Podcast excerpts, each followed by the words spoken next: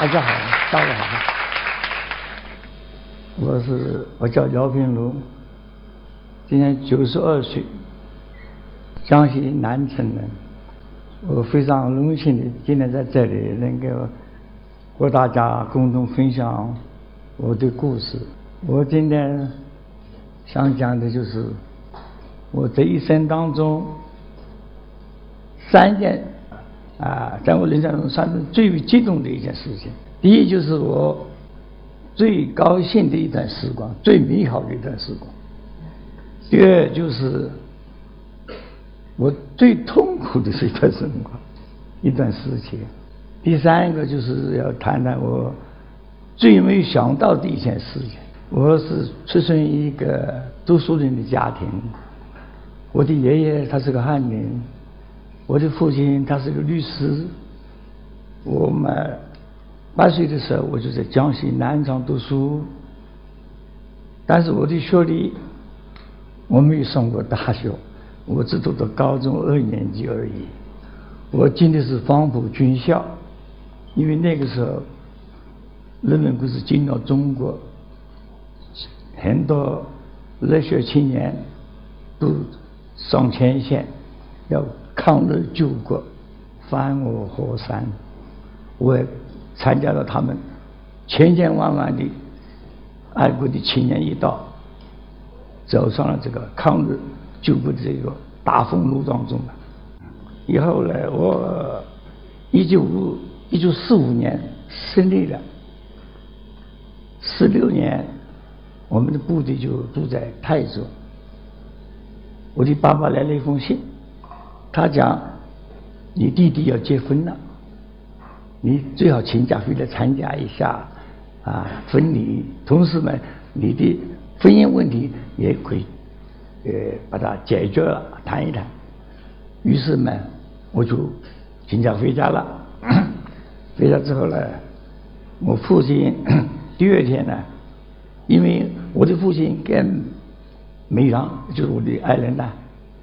跟他的父亲呢是要好的朋友，他们已经谈好了的，叫我去到他家里去的，不过是相亲而已嘛，相亲。那我就同他去了，他家里在临川，我家里是南昌相隔有大概两百多路来。先去的时候，第一天嘛，先住在旅饭店里，就就是客栈嘛。第二天嘛，我爸爸带我一道到家里去。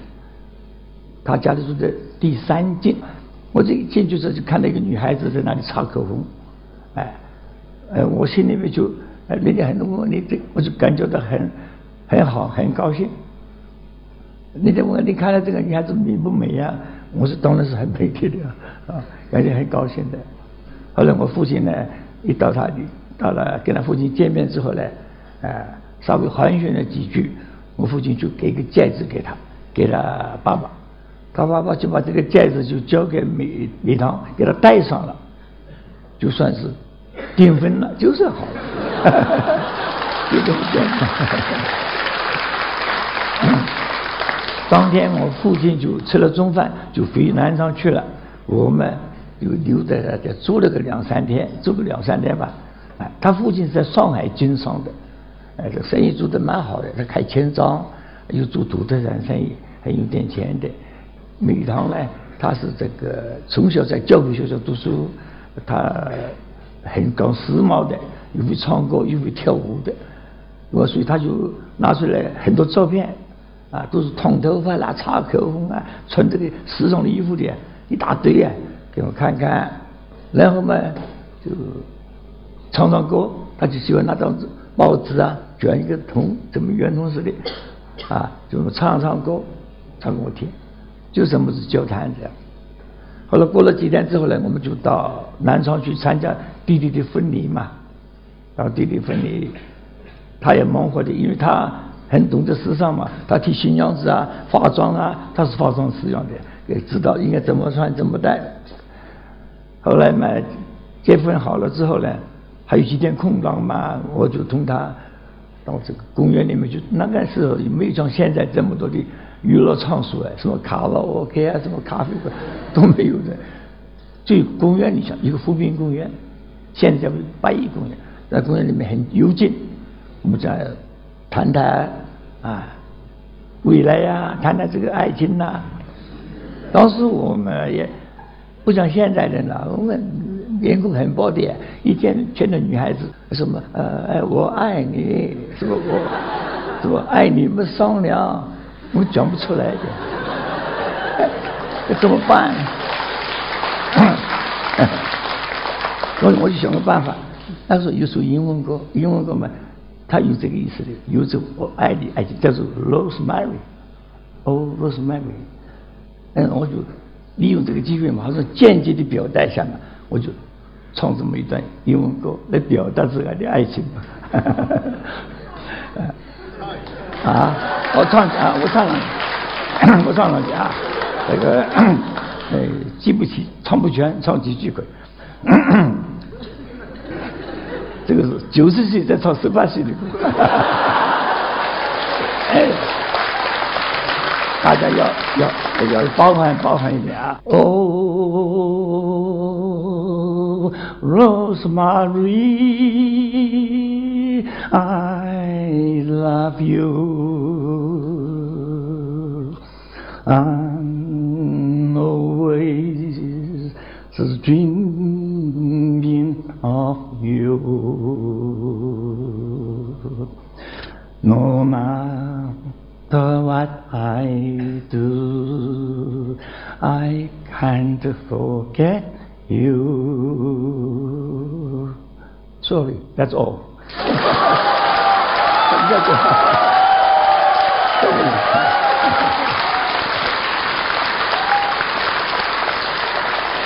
他他也懂，他因为这个歌很流行的，他也懂的。呃，大家我们就是这么唱歌嘛，呃，他也唱歌。有的时候呢，呃，我会吹口琴，那么他唱歌，我伴奏，啊，是很愉，这是我们最愉快的事。我感觉到，人生当中最美丽、最愉快的是什么？就是恋爱、婚姻这一段时间，要非常珍惜他的。哎，我感觉到我们跟他，我跟梅长，虽然是父母之命，但是也是因缘巧合。他的个性跟个性差不多，哎，他放弃唱歌，我也放弃唱歌，哎，他有些事情呢，这个办事的这个方式啊，好像是也跟我个性也差不多，哎，所以很谈谈得来的。所以我发了一张话，叫做“父唱父随”，他唱歌嘛，我我伴奏，啊，是这个样子。那么到了那个。呃，秦继峰家的坐着台那，我就我就吹口琴。他唱什么歌呢？那个时候最流行的就是《花好月圆》。《花好月圆》这首歌，他的词写的很好的，我想各位都知道的，很美好，就描写了年轻人的对年青年的一种青春的向往、未来的憧憬，非常好的一首歌。我吹着这个口琴好不好？啊啊！我带口琴带来了，可以的。花好月圆，他这个曲子也是比较这个节奏也比较欢快的。我开始吹这啊，献丑献丑献丑。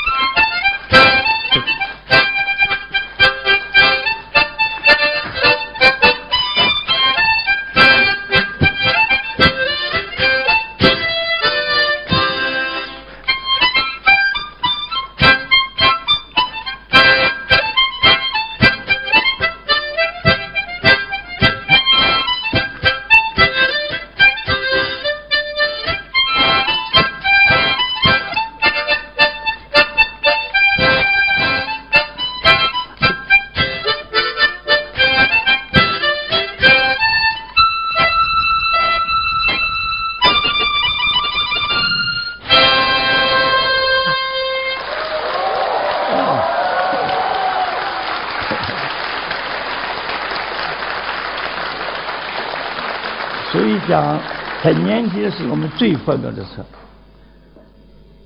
两年以后，就一九四八年了，我们就结婚了。结婚是在上海江西南昌，叫做江西大旅社，那是一个最好的一个旅馆。那个时候不叫宾馆，就叫大旅社，在礼堂里面结了一个结了婚，很隆重的啊。证婚人嘛是当时江西省政府的主席胡家凤先生，他是我父亲的同学，我父亲学法政的嘛。我父亲做律师，他们从政，这样子的，宾客有两百多个人，那非常热闹啊。后来这个结结婚之后，我又在这个大礼堂的这个分礼堂的门口拍了照，拍了婚纱照，一些照片可惜都不在了，没有保留到。再后来之后呢，我就留在大陆，我没有跟着部队到台湾去了。我想凭着我的这个劳动过一个生活嘛，我就可以过一个平淡的生活。我的要求并不高，我们都很希望这平淡生活，就是到农村去也好上过一个这个啊，这团聚在一起，平平安安就行了。所以后来嘛，我们就到贵州去找工作，位置没有找到，又回到南昌呢，又开一个什么店，开店也不成功，又回到上海。上海嘛，因为我一个舅舅他是。开大德医院，他是一个妇产科专家。我在他一般的一个出版社，我在大德院做会计，一百二十块钱一个月。我在出版社做编辑，又拿一百二十块钱。我一个月工资有二百四十块。那个时候在五一五一年到五五五年当中，工资相当高的，一个大学教授也不过是一百五十块钱。所以我那时很风光，但是呃好久不长。我在家里是这样的生活，我在我跟他的情况，很多人这个生活可能是什么这个这个呃，要这个家庭里面要装一个什么权什么对吧？我我不要这个，我不管这个经济这个钞票，我不管的，我没有小金库的，我没有小金库，有钱统统交给他，我不管，我的一些什么衣服啊、鞋子啊是缺什么，他就给我买什么，我不会买东西的，我是发现。做我自个所放弃的，我放弃什么？我说写写画画玩玩，我是这个样一个人，所以我们配合得很好的，他也替我想，也照顾我，我买什么他都照顾我，所以他到临终快要走的那个时候啊，他是零八年的时候，他已经病重了呢，他没想到他自己，他快要，他晓得自己不行了，啊，那是已经很重的事了，大概有。大部分是分别是实验是分泌的，有个几分钟想起来，非清醒了，他就讲一句话：“我死了之后你怎么办呢？”他想的还是我，牵挂的还是我。有一次他住在医院里头，很病重了，不知道了。哎，半夜里面醒来了一下，女儿在后面看着他，他说醒了，只有几分钟啊，给女儿讲一句。你要照顾好你爸爸哦，就长这么一句话哦，我糊里糊涂睡着了。所以他在临终最后走的时候，还是放不下我是我，他是这样一个人，所以我也很感觉到庆幸的，我感觉到非常庆幸。为什么呢？我是父母之命啊，但是如果是叫我茫茫人海中去自由恋爱，去找一个跟他一生一样的这样的人，恐怕也不见得。找得到，这是我跟我讲这个，叫我愉快的事情啊，不是就青年最愉快的事情。以后我们是再遇到这个，呃，到了上海找到工作之后，那个时候上海非常之开放的呀，东西又便宜，一个螃蟹大闸蟹五毛钱一个，我是五一年的时候五毛钱一个，你问问你们不知道，或者不相信，问问你的爸爸妈妈，问问你爷爷奶奶，就可能知道了。五一年、五二年的时候，这么螃蟹五毛钱一个，那个那个对虾，那个新鲜的对虾，你天天有，那个新鲜的不得。现在我们那个对虾都是飞的，那个一一动一动的头都掉下来了，那不新鲜的，那摆了很久，金摆金摆，摆了把你拿走，而且价钱很贵。那个时候我们都是新鲜的不得，那个油都是红的，所以那个时候我们很一段生活很好的。而且每个单位每个这个星期六、星期天开舞会的，跳舞，碰嚓嚓，碰嚓跳舞的，也不到舞上去了，地板上撒点瓦斯粉啊，摆个流水机，大家都觉得跳舞了，鼓励跳舞，大家拿有什么好衣裳拿出来穿，啊，穿起来跳舞，每个礼拜都有，那非常之热闹的，而且是公费组织的，而且还有公费组织这个点，哎，而且是私人舞厅也开放的，就延安路啊。什么开这个什么好多这个开视频呢？什么好多这个舞厅呢？你就买票好了，开开放。哎，那个一段是非常高兴的事，也是我非常啊最美丽的一段时光。最痛苦的一段时光，那就是 这大家是知道了啊，这个是历史的造成的原因，历史的原因。呃，五八年呃我就送到安徽去劳动教养，这个一这个是。最痛苦了，因为什么？一下子突然一掉，哎，不得了了！这个家里面这个生计啊，维持经济就就马上就是缺下来，就困，马上就困难了。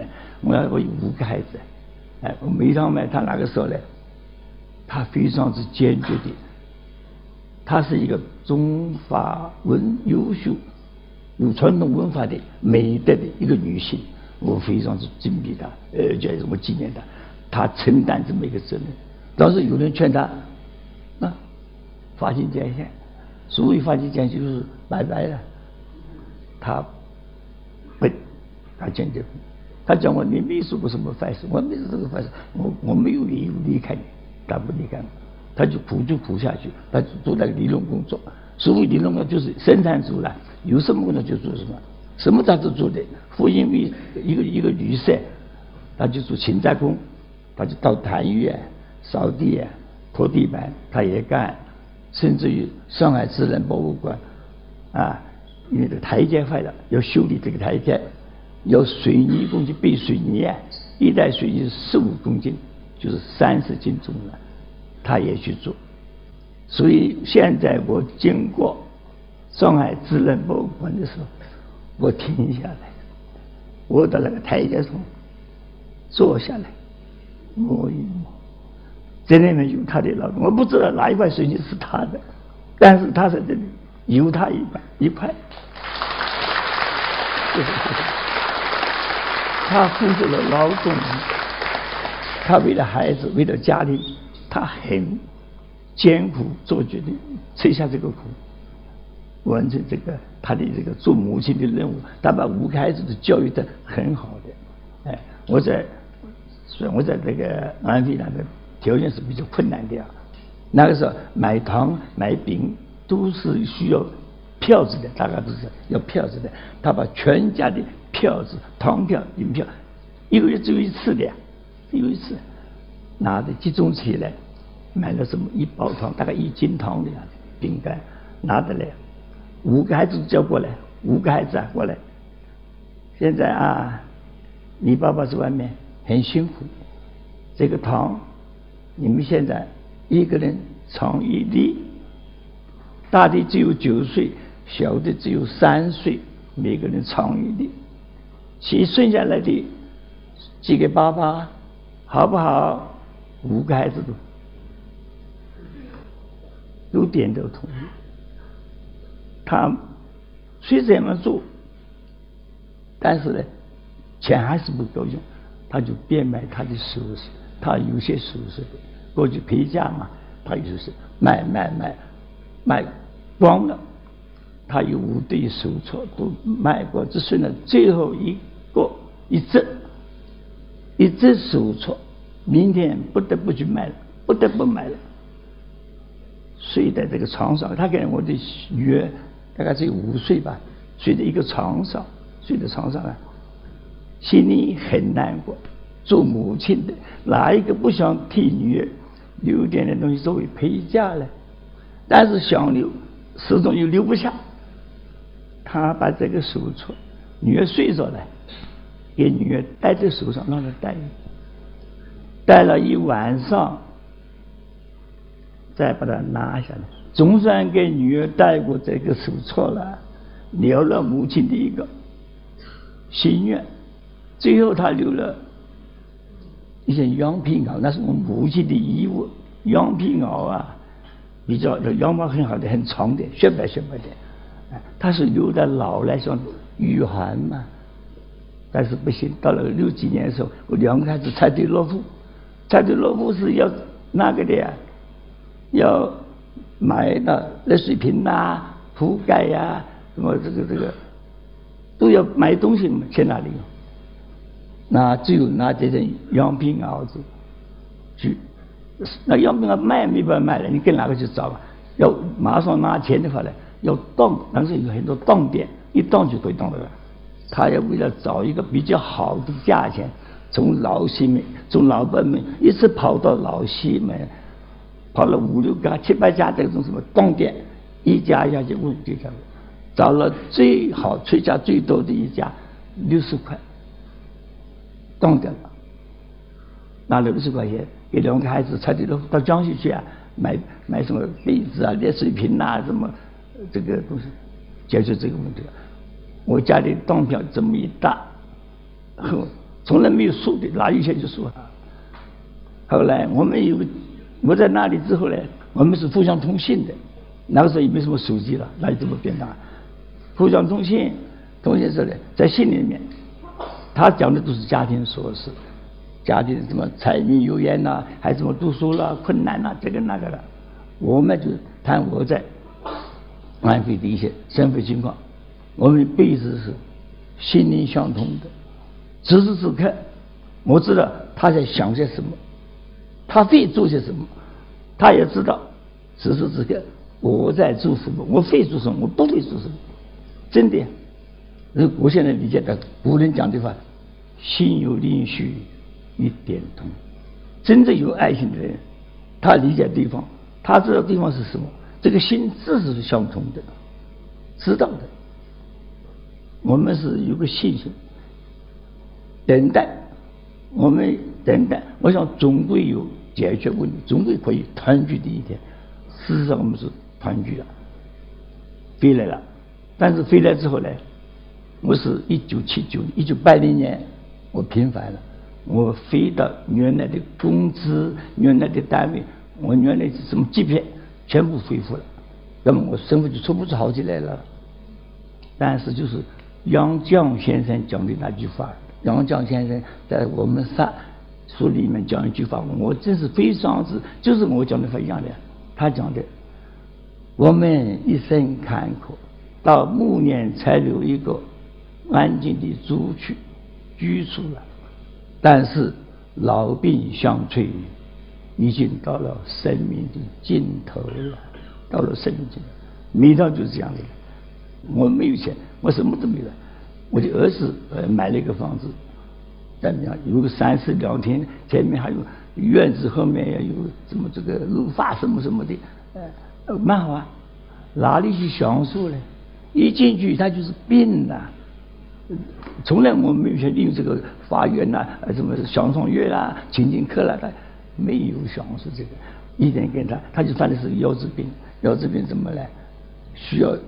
呃，要吃东西啊，什么要去血透啊？那时候有种叫做父母透视，所谓父母都是呢，就是在家里面可以住啊，但是自己住，病人们可以省力一点，会于会在家里，但是一天要做四次，就是用一种水啊透水灌在肚子里面去，然后过了四个小时、几个小时，把那个毒素啊它吸收掉了，再排出来，排出之后再挂又再挂进去，又把这个毒素排出，来不断的把肚子里面的毒素排掉。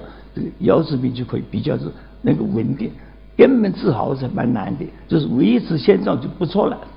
我这样子，我问过医生，医生讲过这样做，我说我来做吧，你叫请个人做也不可能，这一天到晚的事情是吧？他说你能做吗？我说我能做，我八十七岁，我叫个护士，你跟我说，你叫我，他就叫我一步一步我叫我，我就做笔记啊，画图做笔记，我我就在在房里面。啊，就这么一副这，我就贴在墙上，我看一步做一步，看一步做一步，这个不好做错，这一搞一点点搞错误，这个病细菌到了肚子里面去，腹膜炎呢，那不得了的。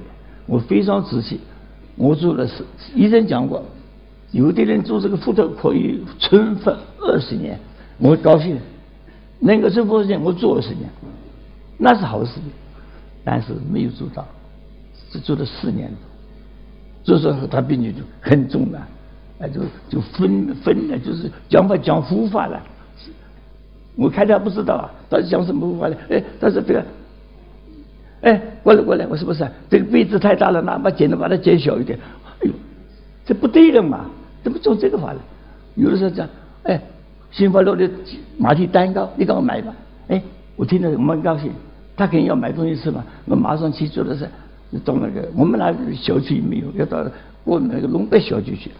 等我买的回来之后，他也不要了，叫诸如此类的。最后一次是我最痛苦的什么？我一个大孙女跟我们住在一起，叫叔叔，跟我们住住在一起的了。哎，上班去了的，他是他是做一休一啊，早上去要到九点钟才能下班的。哎，这个美妆啊，他已经。突然在五点钟他起来，他问我：“叔叔大家起来？”哎，我说他上班去了。不是，你把它藏起来，你不给我看。我说没有这个事，不行。一一个我到处一个看方看，就这张图。哎，看的时候，他眼睛上我到哪去啊？不行不行不行，藏起来。我就坐在那里，我嚎啕大哭，绝望了。我怎么做怎么做？我希望他能够。好转些，现在要变成这个样子了，这样子就是没有希望了。我是讲不得了，不得了，我叫不得了啊，不得了，没有办法。那天呢，家里没有人，我们家里我一个人，搞不清爽了，哎呀，我痛苦的不得了，嚎啕大哭，没有心一个人呢，到了绝望那个时候是真是很痛苦，非常痛，哎，非常痛。后来孩子都回来了，回来了，孙女也来了，等到九点钟啊。叔叔来了，下班了，我说坐在旁边。那小孙女还有一个小孙女叫星星，我说你看看，这不来了吗？他说可能是，哎，他这个孩子不行了，一个坐一边，这个这个叔叔大孙女坐这边，小孙女坐这边，快点快点，我说叔叔快点拿着饭给奶奶吃，饭呢没有吃，九点钟饭都没吃过来。后来这个大叔叔孙女就一个一碗饭呢，叔叔拿一碗。那个星星拿一碗，拿个条根喂他，哎，他吃了，这个时候吃了，晓得了，这里吃一口。小孙女给他条根，这里吃一个，哎，我听了心酸，很难受，一生很难受。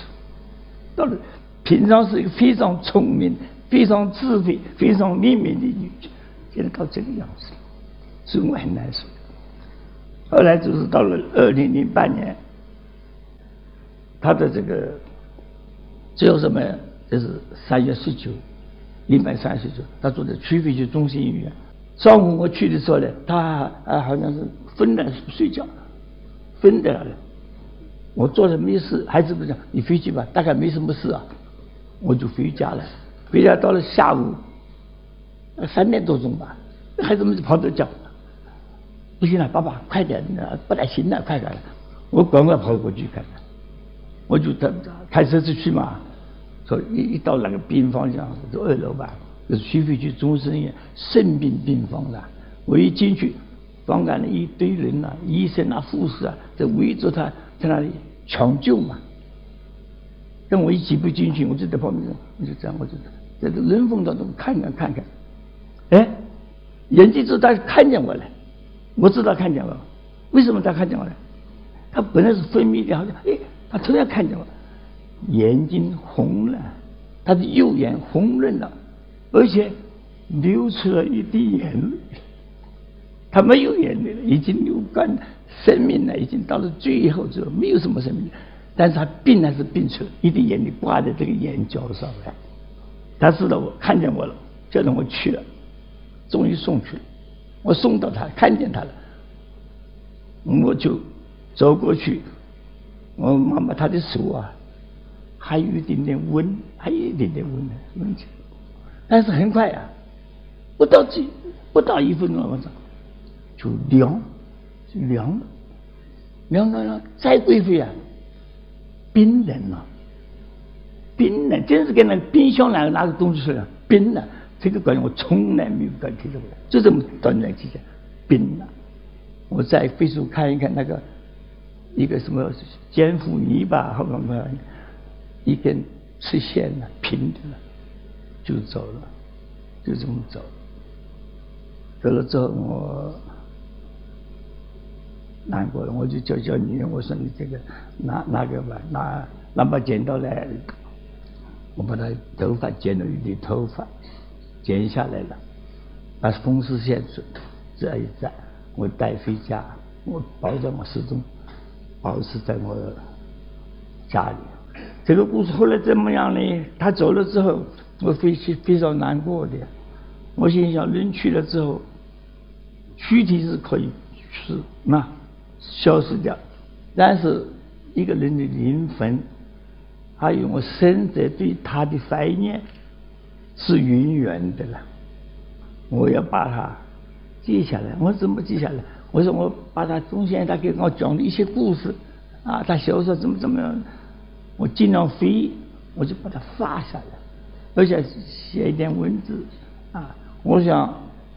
把他的一生，把我的一生，用这个简啊简单的故事方法记下来、发下来呢。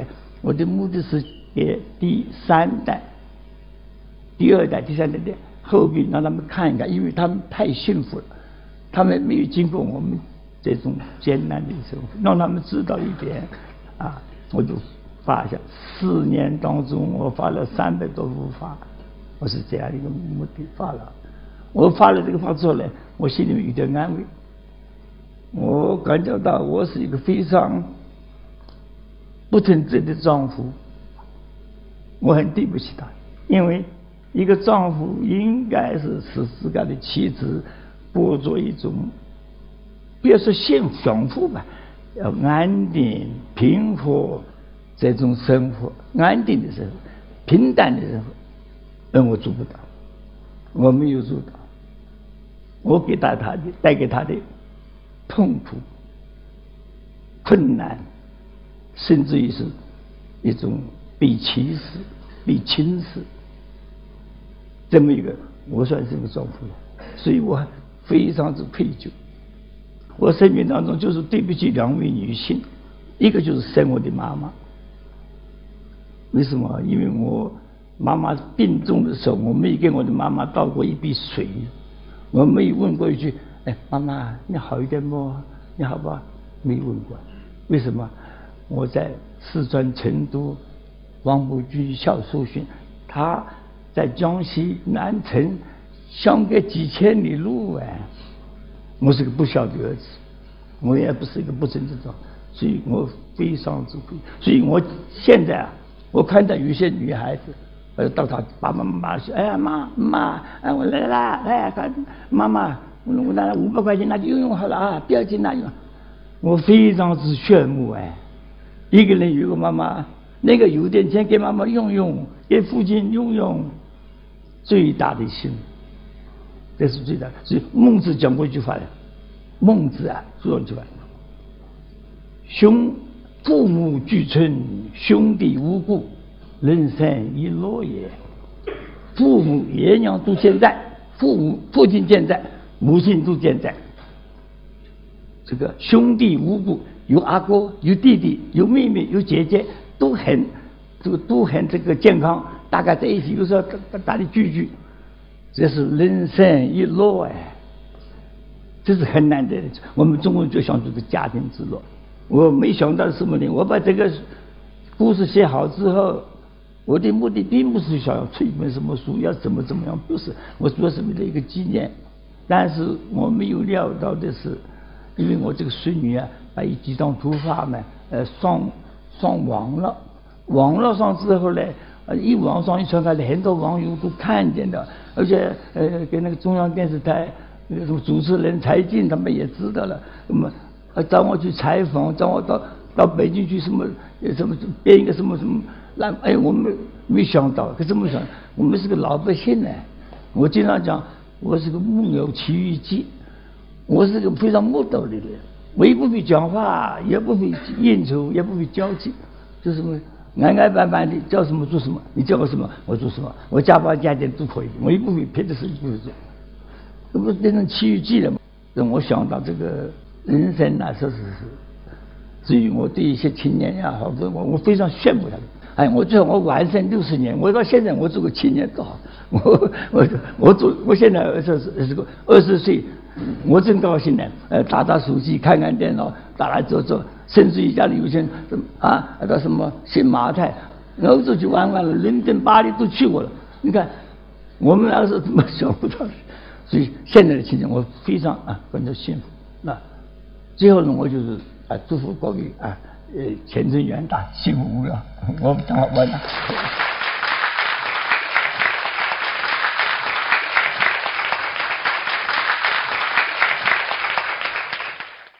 当有天老去，你是否想起，在宁静的夏日夜晚，那一缕芬芳，童年的阳光，轻柔的细雨，还有微不足道的我，在你生命。闪现，这匆忙的余生，化成几个瞬间，总在某个夜晚，悄悄来到我身边。在浩瀚的人海，你曾飘向何处？就像两朵浪花。我们相遇后